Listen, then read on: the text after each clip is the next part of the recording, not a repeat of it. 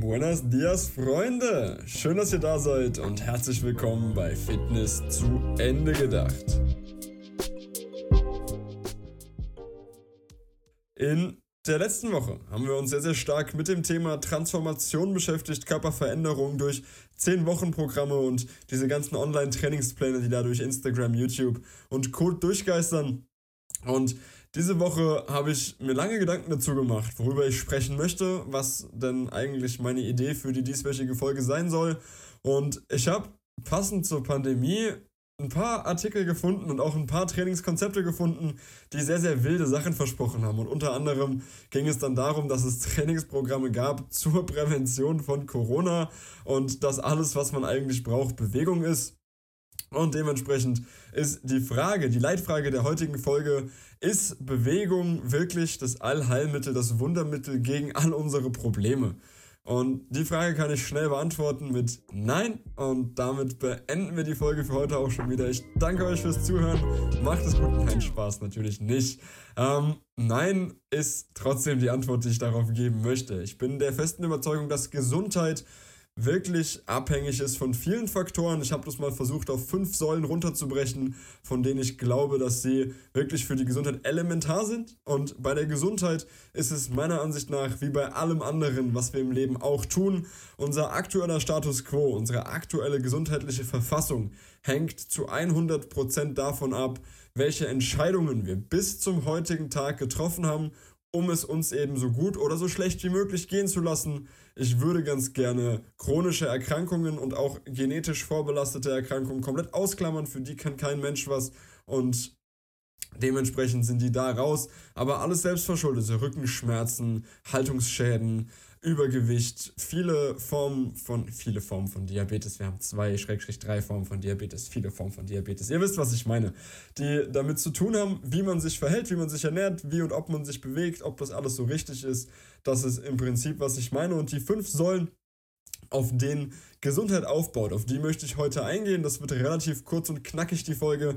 Wir werden mal schauen, in welchen Redefluss ich damit auch noch komme. Und die erste Säule, um die es gehen soll, ist natürlich, wie soll es anders sein, die Bewegung, das Training und der Kraftaspekt. Das ist natürlich elementar wichtig, um eine gute Stabilität im Körper zu haben. Unser Bewegungsapparat ist eben nicht dafür gemacht, den ganzen Tag nur zu sitzen, nur auf der Couch zu liegen, Netflix zu gucken, sondern wir sind darauf ausgelegt, dass wir uns immer und viel bewegen. Jedes einzelne Thema, jeder einzelne Kernaspekt unseres Lebens, bevor wir so durchgentrifizierte Menschen waren, wie man so schön sagt, bevor wir so domestiziert wurden, bevor wir wirklich in Zivilisationen gelebt haben, also wirklich lange, lange her, knapp 200.000 Jahre sollte das Ganze her sein, als wir noch in Höhlen gelebt haben und uns von Jagdfleisch und Beeren ernährt haben, die wir gefunden haben.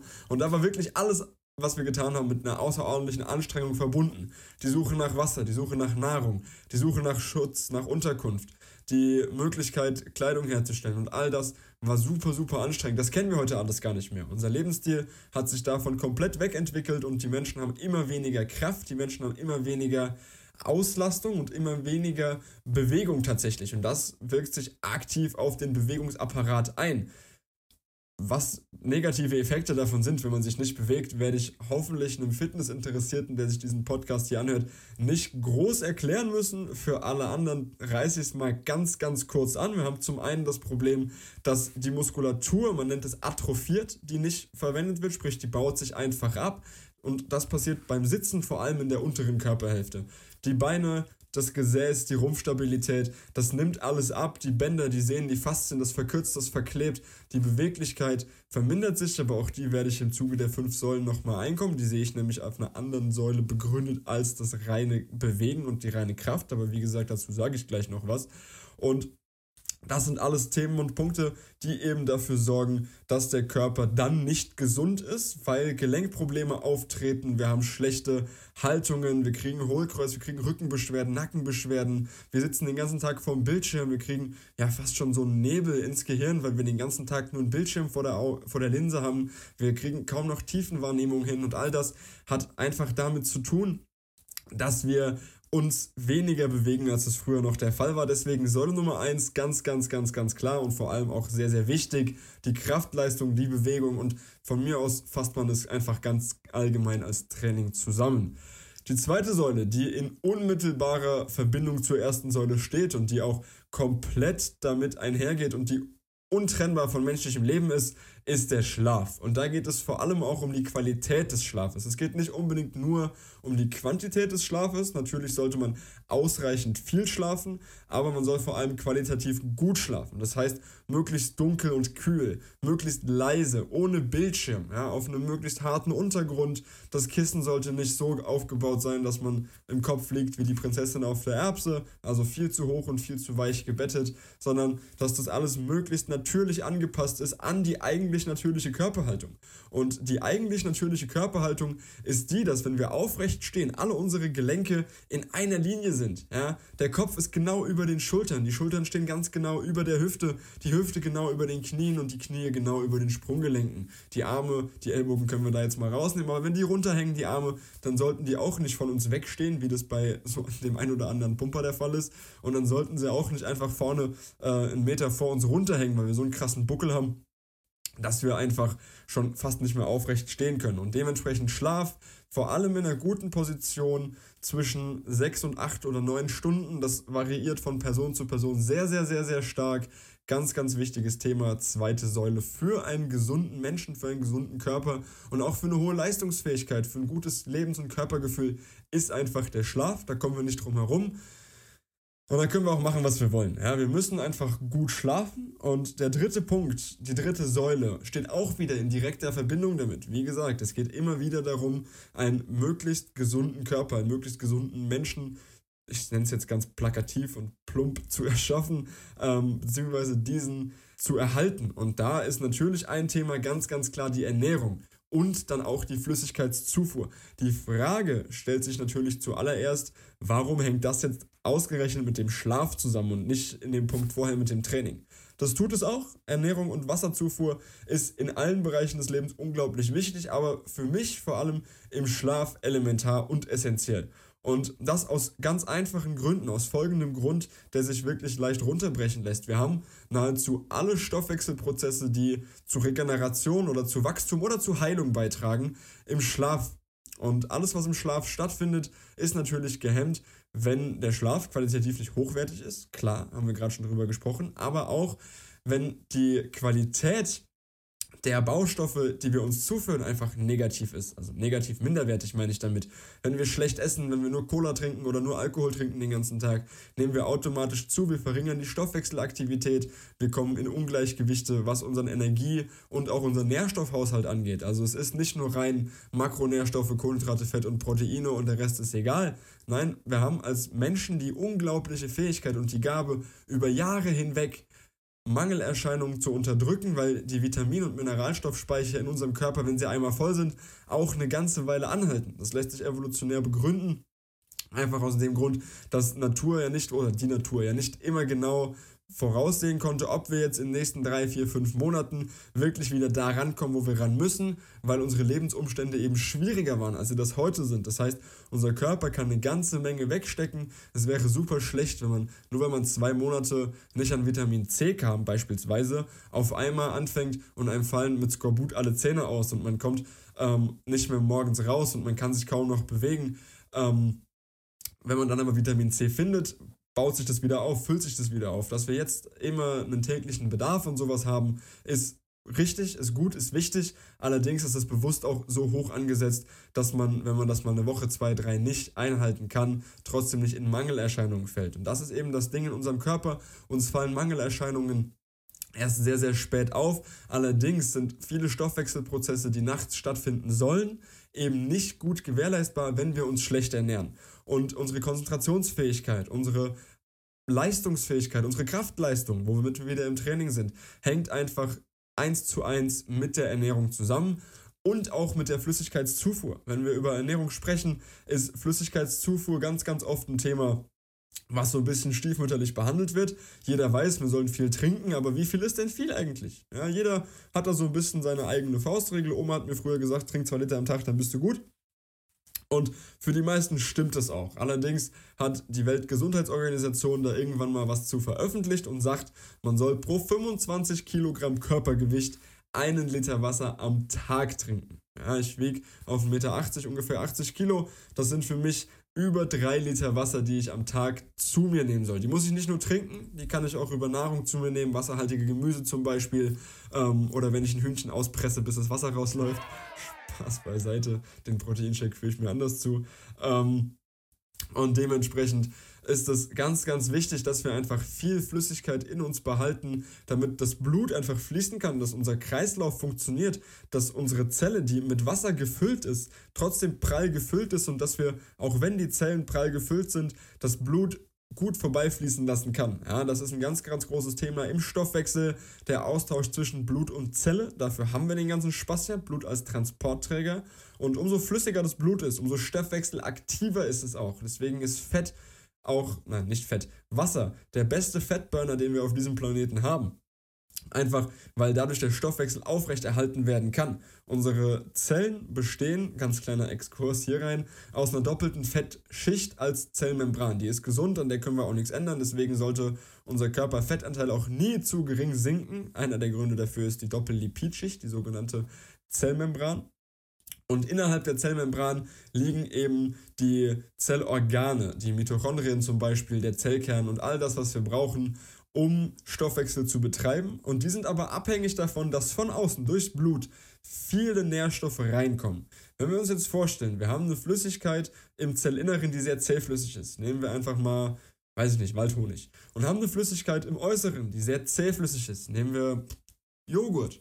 So, und wir kippen das in der Schüssel zusammen, dann bildet sich da eine klare Linie. Das mischt sich nicht, das trennt sich nicht, da passiert überhaupt nichts. Wenn wir da auch noch eine kleine Barriere dazwischen schalten, quasi diese Zellmembran, die aus aktivem und passivem Transport besteht, aber das ist ein Exkurs, der geht viel zu weit, dann passiert da erst recht nichts.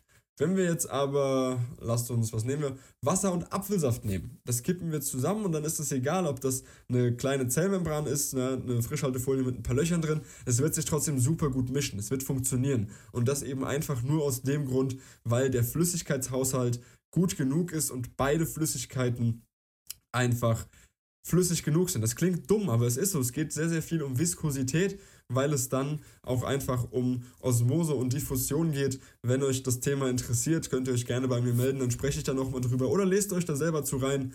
Ähm, ist auf jeden Fall super interessant, wie Stoffwechsel funktioniert. Und jetzt mit der vierten Säule nehme ich endlich, endlich, endlich Bezug zu dem ersten, was ich gesagt habe, zum Training und Kraft und warum ich glaube, dass die Beweglichkeit nochmal wo ganz anders stehen sollte. Ja, Beweglichkeit ist für mich die vierte Säule, auf der das alles begründet und nur ein beweglicher Körper ist auch ein gesunder Körper. Das hängt ganz einfach damit zusammen, dass wir nur wenn wir unsere voll verfügbare Bewegungsamplitude auch ausnutzen und ausschöpfen können, wir jede Bewegung so ausführen können, dass sie uns eben nicht schadet. Ja, jedes unserer Gelenke ist im Durchschnitt dafür ausgelegt, 120 Jahre lang zu funktionieren. 120 Jahre. Ich weiß nicht, wie alt ihr seid. Ich würde schätzen, ähm, irgendwo zwischen 20 und 120 Jahren. Dementsprechend ist meine Frage an dich: Hast du Gelenkprobleme? Hast du Rückenprobleme? Wenn ja, schlecht. Wenn nicht, sehr gut. Tu was dafür, dass es so bleibt. Das ist ganz, ganz wichtig. Und wenn du 120 Jahre alt bist und hast tatsächlich jetzt so langsam Rückenprobleme, Gelenkbeschwerden, mach dir keine Sorgen, das ist völlig normal. Sei einfach super stolz auf dich, dass du so alt geworden bist. Aber ich laber schon wieder einfach nur rum. Warum ist Beweglichkeit also die vierte Säule, auf der der Körper gesund ist und auf der ein gesunder Mensch begründet? Beweglichkeit ist im Prinzip die Fähigkeit, sich, ja, jetzt kommt Captain Obvious an den Start, sich gut und vernünftig in vollem Ausmaß bewegen zu können. Wenn wir eine eingeschränkte Beweglichkeit haben, ja, jeder kennt das, er hat sich irgendwann mal was verknackst, er hat sich irgendwo was gezerrt, ja, in der Hüfte hatte ich das schon mal oder in der Schulter, jeder kennt es, wie gesagt, hat sich da irgendwie eine leichte Verletzung zugezogen und die Beweglichkeit ist in dem Moment eingeschränkt. Es ist unglaublich, auf wie viele Lebensbereiche sich das Ganze negativ auswirkt, nur weil man vielleicht im Handgelenk oder im Ellbogen eine Bewegungseinschränkung hat, eine Beweglichkeitseinschränkung hat und man fängt an, aufgrund dieser Beweglichkeitseinschränkung in Schonhaltungen zu verfallen. Man fängt an, nimmt Schonhaltungen ein, man versucht Ausweichbewegungen auszuführen und kommt dann eben an einen Punkt, wo man unglaublich verspannt ist. Ich bin mir sicher, auch jeder von euch hat das schon mal erlebt, dass er aufgrund von einer kleineren Verletzung oder von irgendeinem Unwohlsein anfing, Ausgleichsbewegungen zu machen und dann super schnell, super stark verspannt war an Stellen, die eigentlich und augenscheinlich damit überhaupt nichts zu tun haben. Aber da sieht man eben, dass der gesamte Apparat bewegt werden will. Der ganze Apparat gehört zusammen. Es ist eine sogenannte myofasziale Kette, in der wir einfach leben und arbeiten. Sprich, Myo, der Muskel, faszial, die Faszie. Das ist alles eben miteinander verbunden. Es ist eine Kette, eingeschlossener Kreislauf, eingeschlossenes System, in dem, wenn ein Glied kaputt ist, ein Glied nicht funktioniert, ausgeglichen werden muss, um trotzdem die Bewegung irgendwie so auszuführen, dass es lebenserhaltend eben funktioniert. Ja, wenn man jetzt mal umklickt und hat zwei Wochen einen dicken Knöchel und man kann trotzdem irgendwie laufen, ist das in der heutigen Zeit nicht unbedingt lebensbedrohlich, aber wir denken zurück, unser Körper ist eben nicht für die heutige Zeit entwickelt worden. Die fünfte Säule, auf der Gesundheit begründet und auf der ein gesunder Körper einfach stehen sollte, ist die mentale Gesundheit. Das ist ganz, ganz, ganz, ganz wichtig. Ich versuche das in meinen Coachings mit den Menschen, mit denen ich arbeite, immer und immer wieder anzusprechen. Das ist auch einer der Gründe, warum ich das Training mit den Leuten nur draußen anbiete, außer es gibt wirklich explizite Wünsche, die sagen, hey, ich möchte nicht raus, ich kann nicht raus, bla bla bla. Ansonsten, das Hauptkonzept findet outdoor statt und das hat verschiedene Beweggründe. Ja, unter anderem, weil es einfach in klinischen Studien nachgewiesen ist, dass sich die mentale Gesundheit draußen bei natürlichem Licht, bei Sonneneinstrahlung, bei verschiedenen Grüntönen, bei den Umgebungsgeräuschen von einem Wald oder von freier Natur das Gehirn entspannen kann, das Auge sich entspannen kann, Stresslevel sinken und ein sinkendes Stresslevel ist ganz, ganz, ganz wichtig und entscheidend für die gesamte physische Kondition, in der man sich befindet. Bei Stress werden in der Regel zwei Hormone ausgeschüttet. Das ist einmal Adrenalin und einmal Noradrenalin. Beide total wichtig in der Situation, für die sie geschaffen wurden. Stress war, als der menschliche Körper anfing, sich so zu entwickeln, wie er das war, oder zu Ende entwickelt war, sagen wir es lieber so, war Stress im Prinzip immer die Anwesenheit von einer lebensbedrohlichen Situation. Es war immer, der Tiger rennt hinter mir her, der Bär will mich umbringen, ich hänge hier gerade an der Klippe und äh, demnächst mache ich die Grätsche oder oder oder. Und dementsprechend ist bei Stress die Muskulatur höher gespannt, als sie sonst ist. Man ist tendenziell mit einer höheren Körpertemperatur ausgestattet, man hat eine flachere Atmung, um schneller und dementsprechend mehr Sauerstoff immer wieder in die Muskeln zu bekommen, die ein bisschen stärker gespannt sind als im entspannten Zustand. Man hat ein engeres Blickfeld, ja, man wird so ein bisschen engstirnig, wenn man Stress hat, das kennt der ein oder andere von euch. Der Nacken, alles ist, alles ist einfach fester, ja, man hat eine höhere Konzentrationsfähigkeit und man nimmt seine Umgebung anders wahr, als wenn man entspannt ist.